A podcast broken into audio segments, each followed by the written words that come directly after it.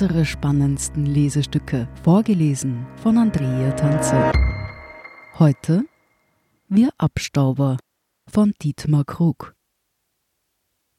Das Haus meiner Großmutter war alt, eng und ärmlich. Es hatte kein Badezimmer, nicht einmal ein WC, nur ein Plumpsklo draußen neben einem kleinen Stall. Der Boden im Durchgang zum oberen Stock bestand aus festgestampftem Lehm. Keine Bilder oder Fotografien hingen an den Wänden, keine Ziergegenstände schmückten die einfachen Möbel, und doch gab es in diesem Haus für einen bemessenen Zeitraum einen schönen Gegenstand. Zumindest war er das für meinen Geschmack, den Geschmack eines Kindes. Es war ein kleiner Weihnachtsbaum, den meine Großmutter jedes Jahr zu Beginn der Adventszeit auf der Fensterbank ihres Wohnzimmers aufstellte. Ein Bäumchen mit künstlichen Nadeln an biegsamen Zweigen aus grün ummantelten Draht, um die sich eine Lichterkette schlängelte. Wenn man sie an eine Steckdose anschloss, dann leuchteten die winzigen Kerzen rot, blau, grün und gelb. Der Baum fesselte immer wieder aufs neue meine Aufmerksamkeit vielleicht weil er in seiner leuchtenden Buntheit einen Kontrast zur Kargheit des Hauses bildete. Vielleicht aber auch, weil die kindliche Ästhetik immer eine Schwäche für alles Miniaturhafte hat. Ich kannte bis dahin nur den Weihnachtsbaum in meinem Elternhaus. Der war groß und hatte echte Tannennadeln, die irgendwann abzufallen begannen. Jedes Mal, wenn ich meine Großmutter in der Vorweihnachtszeit besuchte, bat ich sie, die Lichterkette des Baums an die Steckdose anzuschließen. Und dann sagte ich ihr, wie schön der Baum jetzt aussehe. Ich weiß nicht mehr, ob ich mit meinem Lob insgeheim eine Absicht verband. Jedenfalls schenkte meine Großmutter mir irgendwann das Bäumchen. Als mein Vater es am Abend auf der Fensterbank meines Zimmers leuchten sah, sagte er etwas, das ich nie mehr vergessen würde. Na, Hast du es endlich abgestaubt? In den ersten Tagen hatte ich eine Freude mit dem Bäumchen, schaltete bei einsetzender Dunkelheit die Beleuchtung ein und betrachtete es von allen Seiten. Dann aber wuchs allmählich ein Unbehagen in mir, ein vager Skrupel, der die Freude an meinem neuen Besitz zu trüben begann. Womöglich lag es daran, dass mir die Fensterbank meiner Großmutter bei meinem nächsten Besuch plötzlich betrüblich leer erschien. Vielleicht hatte aber auch die Bemerkung meines Vaters etwas dazu beigetragen, diese seltsame, skeptische Mischung aus Anerkennung und Unterstellung von Schlitzohrigkeit, die in seiner Bemerkung lag. Na, hast du es endlich abgestaubt? Wieso endlich? Hatte ich es denn wirklich so eindeutig darauf angelegt, das Bäumchen in meinen Besitz zu bringen? Und dann das seltsame Wort abstauben. Was bedeutete das? Ich kannte das Wort nur aus einem völlig anderen Zusammenhang. Wenn meine Mutter großen Hausputz veranstaltete, machte sie sich am Ende immer daran, sämtliche Möbel abzustauben. Was hatte diese reinigende Tätigkeit mit dem Geschenk meiner Großmutter zu tun? Das nächste Mal begegnete mir das Wort, als ich mit meinem Vater gemeinsam ein Fußballspiel im Fernsehen anschaute und er ein Tor der gegnerischen Mannschaft mit den Worten kommentierte: Typisches Abstaubertor. Ich fragte ihn, was das bedeute, und er erklärte mir, dass ein solches Tor nicht aus einem gekonnten Spielzug, einer genialen Flanke oder einem gewonnenen Dribbling entsteht. Ein Abstauber sei ein Spieler, der darauf wartet, dass ihm der Ball zufällig vor die Füße fällt. Er braucht dann nur noch den Fuß hinhalten, um ihn einzunetzen. Jedes Kind könne so ein Tor schießen. Dieser verächtliche Befund hielt meinen Vater indes nicht davon ab, in hemmungslosen Jubel auszubrechen, sobald einem Spieler der eigenen Mannschaft ein solcher Abstauber gelang. Ja, mir schien, als liege so etwas wie Schadenfreude in seinem Jubel über einen Treffer, der für die gegnerische Mannschaft ein besonderes Ärgernis sein musste. Aber was hat diese Form des sportlichen Lauerns auf die bequeme Gelegenheit mit der Staubentfernung beim Möbelputzen zu tun? Was bedeutet die eigentümliche Doppeldeutigkeit des Wortes? Gibt es da einen Zusammenhang? Die einschlägigen Wörterbücher führen immer zwei Erklärungen getrennt nebeneinander an.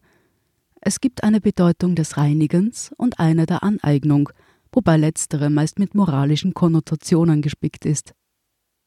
Eine Reihe verwandter Wörter tummeln sich in diesem leicht zwielichtigen Wortfeld wie absahnen, abluchsen, ergattern, einsacken, einstreifen oder sich etwas unter den Nagel reißen. Aber kein Wort ist von einer derart schillernden moralischen Ambivalenz gedrängt wie das Abstauben. Der Zusammenhang der beiden Bedeutungsebenen des Reinigens und des Aneignens kam unlängst wunderbar in einer Diskussionssendung des bayerischen Fernsehens zum Ausdruck. Es war ein Gespräch zwischen Kardinal Christoph Schönborn und der ehemaligen Ordensschwester Doris Wagner. Die Frau hatte für mediales Aufsehen gesorgt, als sie ihre Vergewaltigung durch einen Priester während ihrer Ordenszeit öffentlich gemacht hatte. In dem erstaunlichen Gespräch gestand der Kardinal ihr etwas zu, für das die Nonne jahrelang ebenso verzweifelt wie vergeblich gekämpft hatte. Ein hoher Kirchenfunktionär bekennt vor laufender Kamera, dass er die behauptete Vergewaltigung glaube. Und der Kardinal ging noch einen Schritt weiter und erzählte, wie seine jungen Priesterkollegen, wenn sie unter sich waren, über Nonnen redeten. Wenn sie etwa planten, den Ordensfrauen die Beichte abzunehmen, dann hieß es, gehen wir Schwestern abstauben. Sie hören Wir Abstauber. Nach dieser Werbeunterbrechung geht es gleich weiter. Guten Tag, mein Name ist Oskar Bronner. Was man täglich macht, macht man irgendwann automatisch. Es wird zu einer Haltung. Sie können zum Beispiel üben, zu stehen. Zu Ihrer Meinung, zu sich selbst, für eine Sache. Wir machen das seit 1988 und es funktioniert. Der Standard, der Haltung gewidmet. Wir sind zurück mit Wir Abstauber. Dass die Priester für die Abnahme der Beichte, also für den Eintritt in die Sphäre des Geheimen, Intimen und Sündigen, das Wort Abstauben verwendeten, evoziert die gesamte semantische Tiefe und Breite des Begriffs. Der säubernde Aspekt der Wortbedeutung wird dadurch evoziert, dass die Nonnen durch den pastoralen Akt der Sakramentstiftung von ihrem Sündenschmutz befreit werden. Zugleich schafft die Situation der Beichte eine machtgestützte Situation der intimen Ausgeliefertheit, eine günstige Gelegenheit, die man sich nicht einfach entgehen lassen darf. Nicht oft haben Abstauber so leichtes Spiel. Allzu kostbar ist die abgestaubte Ware freilich nicht. Und so kommt bei der Bemessung des erotischen Werts etwas zutiefst Abschätziges zum Ausdruck, als seien die Nonnen verstaubte Ladenhüter, die aus dem hintersten Regal hervorgezehrt und erst einmal vom Staub befreit werden müssen. Selten ist die sexuell gedrängte Frauenverachtung katholischer Prägung zynischer auf den Punkt gebracht worden. Seinen etymologischen Ursprung hat das Abstauben möglicherweise darin, dass der Müller einst beim Mahlen des Korns einen Teil des produzierten Mehlstaubs für sich zurückbehalten hat. Und es mag schon damals eine moralische Gratwanderung im Graubereich gewesen sein, ob das abgestaubte Mahlgut dem Kunden abgeluchst wurde oder bloß ein Abfallprodukt beim Produktionsprozess war. Das Interessante an dem Wort ist, dass es im Laufe seiner Verwendungsgeschichte mehr und mehr seine anrüchige Bedeutung eingebüßt hat. Sprachhistorische Studien zeigen, dass das Wort seit Mitte der 70er Jahre einen starken Anstieg in der Verwendungshäufigkeit erfährt. Einher damit geht ein deutliches Abschleifen des moralischen Kontexts. Inzwischen ist das einstreifende Abstauben nicht einmal mehr ein Kavaliersdelikt mit Augenzwinkern. Für den umtriebigen Konsumenten ist es längst zu einem festen Bestandteil des Alltags geworden. Die Werbung greift das Wort nur allzu gern auf und lädt zur großen Sause. Warenhäuser locken permanent mit Abstauberangeboten. Ein skurriles Beispiel aus dem Gratisblatt. Sie möchten das eine oder andere exklusive Geschenk für Ihre Liebsten abstauben? Was für ein Angebot. Für die Liebsten nur das Beste aus der Wühlkiste. Dass die sprachhistorische Wende im Wortgebrauch Mitte der 70er Jahre einsetzt, ist kein Zufall. Es ist die Zeit, als die Aufbaugeneration der Nachkriegszeit ihr Erbe an ihre Kinder weiterzugeben beginnt. Die Erschaffer des Wirtschaftswunders, die Generation meines Vaters, kannten noch die moralische Konnotation des Abstaubens, weil sie den Mangel der Kriegszeit und die begrenzten Ressourcen des Wiederaufbaus erlebt hatten etwas abzustauben war in diesen Jahren ein Mittel, um sich über Wasser zu halten.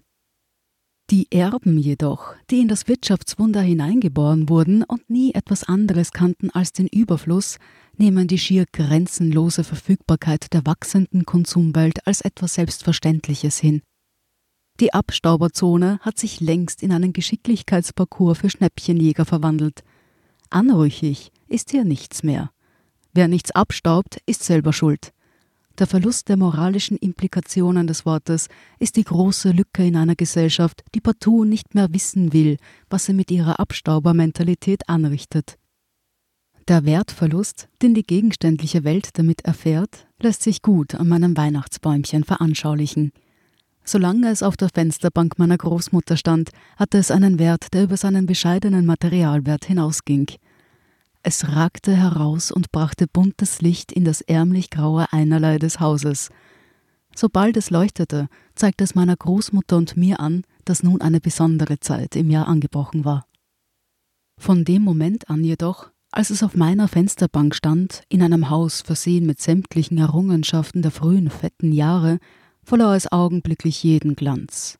Wie mickrig wirkte es plötzlich gegen die prächtige Nordmantanne im Wohnzimmer mit ihren echten Kerzen, all dem Lemette und den vielen glänzenden Kugeln. Es dauerte nur wenige Tage, bis sich die Lichterkette des Bäumchens nicht mehr einschaltete.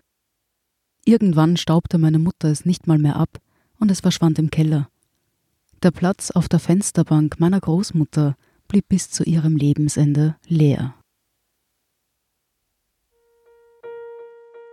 Sie hörten Wir Abstauber von Dietmar Krug. Ich bin Andrea Tanzer, das ist der Standard zum Hören.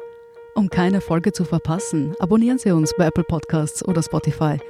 Wenn Ihnen unsere Lesestücke gefallen, freuen wir uns über eine 5-Sterne-Bewertung. Bis zum nächsten Mal.